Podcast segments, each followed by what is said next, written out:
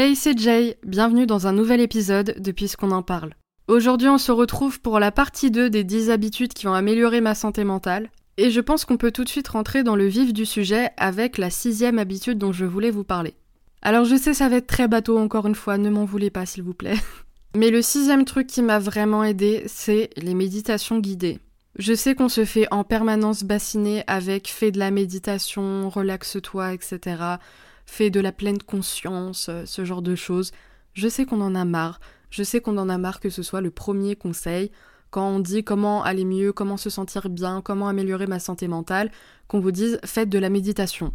Et si je dois être honnête, je suis d'accord avec vous que l'idée de s'asseoir en tailleur avec de la musique New Age et de laisser défiler ses pensées pendant un quart d'heure, c'est quelque chose qui m'emballait pas spécialement. Et c'est pour ça que je voulais vous parler de méditation guidée, parce que pour moi, ça change totalement des méditations, on va dire, euh, en roue libre. Alors je pense qu'il doit y avoir des noms un peu plus euh, spécifiques pour ça. Moi, je vous parle de méditation en roue libre, quoi, ça fait aucun sens. Mais l'idée, c'est que moi, si je me pose avec de la musique et que je ferme les yeux, soit je m'endors, déjà, première chose. Soit je vais avoir un millier de pensées en tête et je vais pas pouvoir juste les laisser couler, les laisser défiler comme des nuages ou ce genre de choses. Parce que je vais juste avoir un milliard de trucs en tête et je vais penser à toutes les choses que j'ai à faire, qu'il faut que je fasse, que j'ai pas faites, à qu'est-ce que je vais manger le lendemain, à où je dois aller, à quel mail je dois répondre, enfin bref. Donc déjà moi ce qui m'a beaucoup aidé c'est de faire les méditations à un moment particulier de la journée à la fois pour que ça puisse devenir une habitude et à la fois pour que justement je sois pas un moment de ma journée où j'ai trop de trucs qui défilent dans ma tête. Donc justement pour moi le faire avant de m'endormir c'est juste parfait parce que justement si je suis assez fatiguée je suis déjà dans cet état un petit peu d'entre-deux et s'il me reste encore deux trois choses en tête ça permet un petit peu de les éliminer. En plus comme je disais ouais ça me fait une habitude en fait tout simplement je vais dormir je mets ma méditation guidée, je m'endors des fois pendant la méditation, je l'avoue. Mais justement, c'est un petit peu le but en fait, c'est de me permettre de pouvoir dormir et de pas avoir des pensées qui tournent dans ma tête en boucle et de juste pouvoir focaliser mon attention sur quelque chose d'autre. Moi, généralement, je prends des méditations guidées qui sont euh, sur Spotify. Il y a plein de podcasts de méditation guidée. Et généralement, ça va être des petits exercices de respiration, des petites euh, histoires dans lesquelles il faut s'imaginer, etc. Et j'admets que moi, ça fait vraiment l'effet de l'histoire avant de faire dodo pour les enfants, genre c'est vraiment ça. Et du coup, oui, comme euh, c'est devenu cet automatisme avant de dormir, bah c'est juste vraiment devenu une habitude en fait. Et du coup, trouver un format de méditation qui me convient et aussi pouvoir euh, le mettre à un moment de la journée qui m'arrange, qui est pratique pour moi et qui fait partie d'une habitude, bah c'est vraiment la meilleure solution que j'ai trouvée pour pouvoir faire de la méditation parce que je voulais pas juste en faire pour dire euh, d'en faire en fait, hein, parce qu'il y a des gens pour qui euh, ça va pas faire grand chose. Mais justement, moi, quand j'ai trouvé la bonne manière de l'incorporer dans mon quotidien, là, j'ai vu vraiment les effets parce que je voulais essayer. Je me disais, j'en entends parler partout, il faut quand même que j'essaye de le faire un petit peu correctement. Et en fait, avoir trouvé la bonne manière de l'incorporer dans mon quotidien, bah ça a vraiment tout changé et c'est là où j'ai vraiment pu voir euh, à quel point c'était bénéfique. Mais comme je vous disais, pour pouvoir dormir, c'est juste incroyable. Personnellement, je me verrais pas du tout le faire euh, le matin. Déjà parce que le matin, j'ai pas les idées bien claires, donc je sais que j'arriverai pas en fait à rentrer dans le truc. Et en plus de ça, je suis quasiment sûre que je finirai par m'endormir. Donc vraiment, si vous avez essayé la méditation et que ça vous a pas du tout plu, ou que vous avez essayé à un moment de la journée où vous avez l'impression que ça vous allait pas trop, n'hésitez pas à essayer de le faire à un autre moment de la journée et surtout à essayer les méditations guidées. Moi, je vous parlais de Spotify, mais Spotify, c'est une plateforme qui est payante. Après, je me dis, si vous écoutez ce podcast, vous l'écoutez probablement sur une plateforme qui est payante. Mais si par exemple vous trouvez que le catalogue Spotify, Deezer, Apple Podcast ou qu'importe la plateforme que vous utilisez est un peu limité, il y en a aussi des tonnes et des tonnes sur YouTube, et alors le mieux c'est si vous parlez anglais, là vous avez un catalogue juste infini. Bref, donc n'hésitez pas à essayer et à me faire aussi vos petits retours si vous essayez. Ensuite, la septième habitude, ça a été d'avoir une activité un petit peu échappatoire par rapport euh, à mes cours. Et il n'y a pas nécessairement besoin de se dégager des heures et des heures par semaine. Je sais que bon, si je donne l'exemple de ce podcast, c'est pas un bon exemple parce que pour le coup, ça me prend beaucoup beaucoup de temps. Mais ça peut aussi être quelque chose auquel vous n'allez pas consacrer des heures et des heures par semaine. Par exemple, si vous prenez des cours de quelque chose, des fois vous pouvez avoir juste une heure ou deux par semaine max. Et ça peut un peu vous servir d'échappatoire et d'avoir un petit peu ce moment que vous allez attendre toute votre semaine. Je sais que moi, cette année, je me suis engagée dans une association euh, pour les étudiants en situation de handicap. Et vraiment, pareil, le bénévolat, justement, c'est vraiment quelque chose qui peut être super enrichissant et qui peut énormément vous apporter. Moi, ça m'a appris énormément de choses sur moi-même, ça m'a appris énormément de choses sur les autres aussi. Parce que du coup, pour reprendre euh, la thématique du handicap en exemple, c'est une thématique qui est tellement vaste, il y a tellement de projets à mener, il y a tellement de, de différences entre les gens au sein même euh, d'une même catégorie diagnostique de handicap, il y a tellement de variabilité inter et intra-individuelle, il y a tellement, tellement, tellement de choses à apprendre, à comprendre, et euh, c'est juste tellement enrichissant et j'en apprends vraiment tous les jours. Et pour ma part, j'ai voulu travailler cette année dans cette association sur un projet de groupe de parole pour les étudiants autistes. Et c'est un projet que j'ai préparé tout au long du premier semestre et qui devrait se concrétiser au début du second semestre. Bon, évidemment, il y a les partiels entre les deux, hein, sinon c'est pas marrant. Mais c'est un projet qui, même s'il fait partie de mes cours, parce que du coup je suis quand même évaluée sur mon engagement universitaire, c'est une sorte. Euh, c'est pas une option en fait. Euh, dans ma fac, ça s'appelle un UEO. C'est une unité euh, d'enseignement d'ouverture, je crois, si je dis pas de bêtises. Et du coup, on est obligé de choisir deux UEO. Du coup, on peut prendre des UEO thématiques qui sont des cours en amphi sur une thématique particulière. Et c'est vrai que les autres années, je prenais que des UEO thématiques. Et cette année, j'ai voulu prendre une UO thématique et une UO VEE, e, donc c'est validation de l'engagement étudiant. Et en fait, on est évalué sur notre engagement au sein d'une association, au sein de l'université ou à l'extérieur de l'université. Et le projet de groupe de parole, ça a vraiment été quelque chose qui, pour le coup, m'a pris beaucoup de temps, encore une fois mais l'engagement bénévole ne nécessite pas forcément des heures et des heures et des heures de travail par semaine. Moi, ça a été le cas parce que j'ai voulu mener et créer un projet de A à Z, donc forcément, ça prenait beaucoup de temps. Ça me posait pas plus de problèmes que ça parce que c'était vraiment quelque chose qui était tellement, tellement intéressant. Là, ce semestre, ça devrait me prendre un peu moins de temps parce que du coup, toute la partie organisation est plus ou moins finalisée. Et du coup, là, ce sera vraiment euh, l'encadrement et l'animation des groupes de parole. Donc, il y a quatre groupes de parole prévus par mois, deux en distanciel et deux en présentiel. Mais en gros, même si j'aurai euh, une ou deux heures, peut-être plus, je ne sais pas, d'organisation quand même pour chaque session à côté de ça, bah, au niveau de l'encadrement et de l'animation, j'aurai qu'une heure par semaine à consacrer à ce projet. Ce qui va un peu me délester parce que c'est vrai qu'au premier semestre, ça me prenait beaucoup, beaucoup, beaucoup d'heures par semaine. Mais en même temps, comme je disais, c'était pas une contrainte parce que c'était vraiment quelque chose de très plaisant à faire pour moi, c'était vraiment super passionnant comme projet. Donc le bénévolat, si vous avez moyen d'en faire, en plus je pense aux étudiants, aux lycéens, ça peut être très valorisant sur un dossier, en plus le bénévolat. Donc si vous avez un peu de temps dans une semaine, vous n'êtes pas non plus obligé de vous engager pour 8 euh, heures par semaine dans l'association. Et c'est une activité qui est à la fois bénéfique pour soi-même et à la fois bénéfique pour les autres. Donc vraiment n'hésitez pas à faire ce genre d'activité, c'est juste euh, tellement enrichissant. Mais bref, l'idée c'est trouvez-vous une activité où vous vous épanouissez, que vous avez hâte de faire, où vraiment toutes les semaines vous attendez d'y aller ou de faire cette activité. Et pourtant, je fais partie des personnes qui revendiquent haut et fort le fait que j'adore travailler, j'adore réviser, j'adore étudier. Mais j'ai quand même besoin de ces moments de pause parce que c'est juste pas vivable sans, en fait. Et même si vous allez dire oui, mais le bénévolat, ça reste une activité. Euh, enfin, c'est du travail, entre guillemets, parce que c'est quand même du temps qu'on consacre. Moi, pour le coup, ça a été à mener un projet. Donc, euh, c'est vraiment du, du temps où on, où on se détend pas non plus à 100%. Mais en fait, juste le fait d'avoir quelque chose qui me sortait de mon quotidien, de me lever, d'aller en cours, etc., de rentrer chez moi, bah ça m'a tellement, tellement fait du bien. Et le mieux, c'est si c'est une activité qui peut aussi un peu vous sortir de chez vous. Moi, je sais que c'était un peu entre les deux pour le bénévolat parce que j'ai fait par exemple des permanences pour l'association en présentiel. Et à la fois, le travail sur le projet de groupe de parole s'est beaucoup fait à distance parce que du coup, euh, j'avais euh, tout le travail sur le, bah, le document de travail justement j'avais euh, un questionnaire à créer, j'ai eu aussi plusieurs entretiens qui se sont faits au téléphone, etc. Donc j'avais beaucoup de choses qui étaient quand même à distance. Mais consacrer du temps à l'association aussi en présentiel, c'était quand même agréable de sortir, de voir du monde et de vraiment voir, on va dire, plus concrètement les retombées en fait de ce que je faisais. Donc voilà, trouver une activité, que ce soit sportive, que ce soit euh, créative, que ce soit associative. Bref, trouver quelque chose qui va vous sortir un petit peu de votre quotidien, qui va euh, vous sortir un petit peu de l'activité que vous faites la grande majorité du temps. Et oui, c'est vrai que je parle beaucoup du bénévolat, mais parce que le bénévolat, ça fait doublement du bien à la santé mentale. Parce que du coup, on a la satisfaction de faire quelque chose de bien pour soi, et comme je le disais, on a aussi la satisfaction de savoir qu'on fait quelque chose pour les autres. Donc bref, trouvez quelque chose qui vous fait du bien, qui vous fait plaisir, et qui vous fait sortir un petit peu de votre routine et de votre quotidien. La septième habitude dont j'avais parlé euh, dans l'épisode sur euh, la déprime hivernale.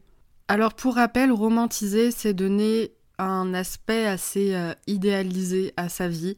C'est prendre des choses du quotidien et euh, les vivre, les ressentir, les imaginer comme euh, quelque chose de, particulièrement euh, extraordinaire ou exaltant.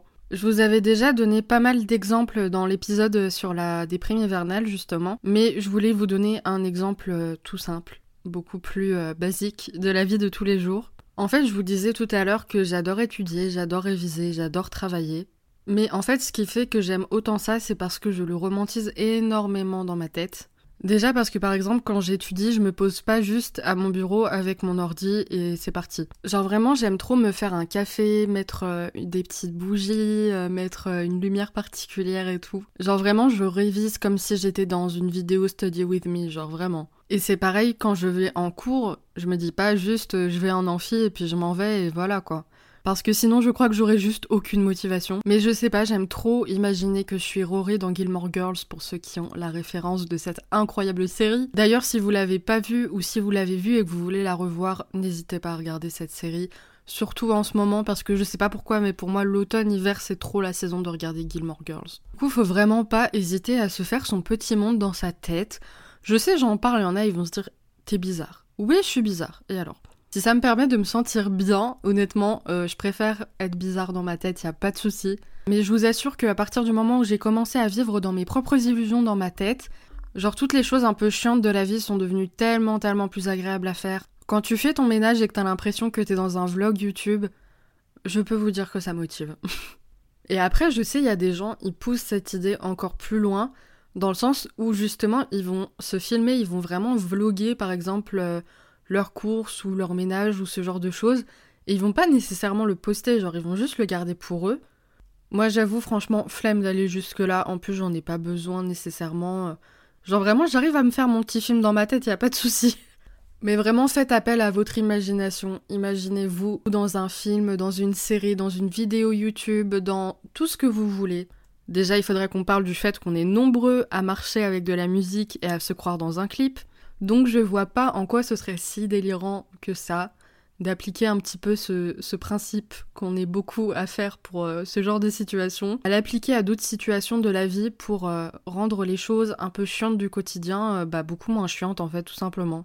En huitième habitude, je vous dirais de privilégier les lieux de nature. Alors je sais que ça n'a pas cet effet-là pour tout le monde, mais ça l'a quand même pour beaucoup beaucoup de monde. Mais vraiment passer du temps en extérieur, passer du temps dehors, c'est tellement tellement agréable. Et je sais qu'il y a des personnes qui habitent dans des milieux très urbains et qui n'ont pas nécessairement euh, une forêt ou je sais pas quoi à côté. Mais déjà, aller dans un parc, genre vraiment un parc, les parcs c'est incroyable. Je suis désolée, c'est sous-côté, les parcs c'est trop bien. Alors évidemment, faites quand même attention à vous. Je suis pas en train de vous dire de rentrer à pied par un parc euh, quand vous rentrez de soirée à 4h du matin. Mais je sais que par exemple, moi j'ai la chance d'avoir un énorme parc juste en face de chez moi. Et donc généralement, j'ai deux options quand je rentre à pied depuis l'arrêt de bus. Soit je passe par les trottoirs, euh, par la rue, etc soit je passe en fait par ce parc-là qui a une partie un petit peu plus... Euh, un peu comme un petit bois avec un chemin, etc. Et vraiment, vous pouvez être sûr que 95% du temps, je vais passer par le parc. Parce que perso, pour moi, les balades en forêt, c'est juste incroyable. C'est lié à tellement, tellement de souvenirs d'enfance où j'allais en forêt avec mes grands-parents. Et c'est toujours quelque chose qui m'a fait énormément de bien, qui m'a toujours euh, ressourcé. Je sais, c'est super cliché ce truc de ah là là, la nature ça me ressource et tout, mais juste c'est tellement vrai pour moi. Et vraiment, quand je passe par le parc, plutôt que de passer euh, par la route, enfin par les trottoirs et tout, bah, j'ai l'impression que mon trajet à pied est déjà juste euh, mille fois plus court. Et je retrouve un peu cette sensation que j'avais justement quand j'allais en forêt quand j'étais enfant. Enfin, c'est, ça fait tellement du bien. Et généralement, c'est le moment où je mets de la musique un peu calme, où je profite en fait d'être là. Donc vraiment, si vous avez un parc ou même une forêt, une forêt, si vous avez une forêt, la chance que vous avez d'avoir une forêt. Mais déjà, si vous avez un parc qui est pas trop loin de chez vous, ou qui est sur le trajet quand vous rentrez, ou ce genre de choses, allez-y, je vous assure, ça va vous faire du bien, ça va vous faire une pause, et ça va changer votre trajet, mais juste vraiment rien à voir. Et enfin, dernier point, et là je me rends compte que cet épisode est beaucoup plus court que la première partie. Je sais pas pourquoi la première partie était aussi longue. Peut-être parce que c'était les points les plus importants dans la première partie, donc j'avais beaucoup beaucoup de choses à dire, et là j'en ai peut-être moins, je sais pas. Pourtant, je pense que ça s'entend à ma voix, mais je reste hypée par les choses dont je vous parle. Donc vraiment, je sais pas pourquoi cette partie-là est plus courte que la première, mais bon. Du coup, dernier point, dernière habitude, c'est de dormir. Oui, je sais, vous le faites déjà, enfin j'espère, normalement. Et je sais aussi qu'on entend tout le temps, partout, ah oui, dormez euh, tant d'heures par nuit, il faut avoir un bon sommeil, ça va vous faire du bien, etc. Il faut avoir un sommeil réparateur, je sais pas quoi. Mais je suis quelqu'un qui a toujours eu un sommeil super, super, super chaotique. Et quand j'ai emménagé dans mon appart euh, pour mes études, que j'ai vécu seule et que j'ai retrouvé un peu un rythme de vie parce que chez mes parents j'étais en cours à distance, donc euh, le rythme de vie, euh, bon voilà. Et que du coup des fois bah, je suis obligée de me lever à 6h du matin pour aller en cours, donc je peux pas me permettre de me coucher à 4h du matin, c'est juste pas possible. Mais vraiment, je me rends compte à quel point le manque de sommeil, ça me réussit pas vraiment. Déjà, j'arrive à rien faire, j'ai aucune motivation, je suis juste incapable déjà de faire une nuit blanche. Genre, les gens qui arrivent à faire une, voire deux nuits blanches d'affilée, c'est, juste inconcevable pour moi. Déjà, si j'ai pas mes 6 heures de sommeil minimum, euh, ma journée, je sais qu'elle va être foirée. Et déjà avec 6 heures de sommeil, je sais que ça va pas nécessairement être une bonne journée. Mais vraiment, si j'ai 8 heures de sommeil, là c'est parfait, c'est incroyable. 8 à 9 heures de sommeil quand j'ai de la chance, quand je commence un peu plus tard. Mais incroyable. Alors si je peux, je vous mettrai les études sur lesquelles je suis tombée en description du podcast. Mais de nombreuses études montrent des liens entre le manque de sommeil et des troubles comme la dépression, l'anxiété voire des maladies mentales plus graves, comme la schizophrénie dans certains cas. Donc vraiment, il y a des liens super importants entre santé mentale et sommeil, donc c'est vraiment quelque chose à ne pas négliger. Je sais, j'ai l'impression un peu d'être votre maman à vous dire euh, vous couchez pas après minuit et dormez assez. Mais en fait, je sais pas comment je faisais quand j'étais ado parce que même quand j'allais au collège ou au lycée, parce que j'ai quand même fait ma première année de lycée, enfin ma seconde du coup, euh, en présentiel, donc je sais pas comment je faisais, mais des fois je me couchais à 4 heures du matin et je me levais à 6-7 heures du matin et j'arrivais quand même à faire ma journée. Je sais pas si c'est parce que maintenant je suis dans la vingtaine et je peux plus faire ça. Mais bon, après je sais que je passais quand même des mauvaises journées. Alors c'était pas le seul facteur, hein, euh, j'étais aussi en dépression à ce moment-là. Mais je pense que ça aidait clairement pas. Parce que maintenant je le vois, quand je dors pas assez, je suis, énervée toute la journée. Le moindre truc m'insupporte, j'ai envie de pleurer pour rien. Mon anxiété, elle est empirée, mais fois mille. J'arrive pas à me concentrer sur quoi que ce soit, déjà que j'ai des difficultés avec ça à la base. Et, euh, et en cours, j'ai l'impression de subir ma journée. J'ai l'impression que la journée, elle est interminable. Et vraiment, toutes les choses dont je vous parlais avant, euh, passer du temps dans la nature, euh, romantiser, etc., sa vie, je peux pas le faire, hein, et j'en profite pas. Parce que mes capacités mentales, j'ai pas l'espace mental pour, en fait. Mon cerveau est en mode survie à ce moment-là, et donc romantiser sa vie, mon cerveau en a rien à faire. Ou euh, passer du temps dans la nature, je peux passer autant de temps que je veux dans la nature dans la journée, mon cerveau en a rien à faire. Après, si vous avez du mal à dormir, parce que je sais qu'il y a beaucoup de gens qui vraiment ressassent trop avant de dormir et arrivent pas à dormir, bon déjà je vous renvoie sur le début de l'épisode avec mon point sur euh, la méditation guidée. Et ensuite, alors c'est pas pour faire de la pub pour un médicament, parce que euh, pas ouf de faire de la pub pour des médicaments. Mais je voulais quand même vous en parler parce que c'est vraiment le seul qui à la fois fonctionnait sur moi et qui faisait en même temps que je me réveillais pas en me sentant mal après. Parce qu'il y a certains euh, médicaments, là je vous parle de vraiment de trucs en vente libre, hein, je vous parle pas de prescription de mélatonine ou ce genre de choses. Et je vous parle pas non plus de, somnifères ou euh, je sais pas quoi, là je vous parle vraiment des médicaments en vente libre en pharmacie. Celui qui marche vraiment pour moi, c'est le chronodorme, incroyable. Genre vraiment, je le prends, au bout de 20 minutes, je dors comme un bébé, vraiment. Et après, le matin, je me réveille pas en vraiment en ayant à moitié envie de vomir, en me sentant pas bien et tout. Parce que j'ai déjà essayé des médicaments où ça me faisait ça et vraiment c'est pas agréable. Genre c'est cool d'arriver à dormir, mais si c'est pour me réveiller et avoir envie de vomir la moitié de la journée, je suis pas sûre que ça vaille le coup. Or là, mais vraiment, mais mon meilleur sommeil. Donc après, c'est peut-être juste pour moi, hein. il y a peut-être plein de gens pour qui euh, chronodorme ça fonctionne pas du tout ou euh, ça fait des effets secondaires chiants. Mais euh, moi je sais que mon médecin me l'avait recommandé parce qu'il m'avait dit que c'était le médicament qui fonctionnait le mieux chez les patients qu'il avait pu rencontrer. Et en plus c'est de la vente libre, hein, donc vous pouvez en acheter dans n'importe quelle pharmacie. Et ensuite, j'ai une montre et euh, du coup, j'ai l'application qui va avec, qui suit mon sommeil. Alors à la base, je l'utilisais pas pour ça, c'était plus parce que je voulais avoir une montre qui donne l'heure déjà, hein, très bon avantage pour une montre. Et je voulais un petit peu toutes les fonctions sympas qu'il y a sur les montres, euh, le rythme cardiaque, euh, les pas, ce genre de choses. Et quand j'ai vu qu'il y avait un suivi de sommeil, je me suis dit mais génial, parce que c'est pas juste un suivi de sommeil qui vous dit ok vous avez dormi tant d'heures, c'est un suivi de sommeil qui vous donne les phases de sommeil, est-ce que vous avez eu beaucoup de sommeil paradoxal ou est-ce que vous avez eu beaucoup de sommeil léger? Est-ce que euh, vous vous êtes réveillé pendant la nuit? Ce genre de choses. Et déjà, bon, c'est pas un outil médical, on est d'accord, mais euh, par exemple, ça peut aider à détecter certaines choses comme l'apnée du sommeil, où euh, ça entraîne énormément de risques, par exemple cardiovasculaires, l'apnée du sommeil. Donc si ça peut vous permettre de détecter ce genre de choses, qui font aussi que vous dormez et vous vous réveillez, vous avez l'impression de ne pas avoir dormi, de ne pas avoir eu un sommeil réparateur, bah des fois des choses comme des montres comme ça, ça peut vous aider à le détecter en fait. Et c'est fou parce que je vois des fois où vraiment je me réveille, j'ai l'impression que j'ai mal dormi et tout, et euh, alors que je sache, je fais pas d'apnée du sommeil, mais par exemple, si j'étais euh, très stressée avant de m'endormir, parce que j'avais un truc important la veille ou parce que c'était une journée où j'étais particulièrement angoissée ou ce genre de choses, eh bien généralement le sommeil qui s'ensuit n'est pas réellement réparateur.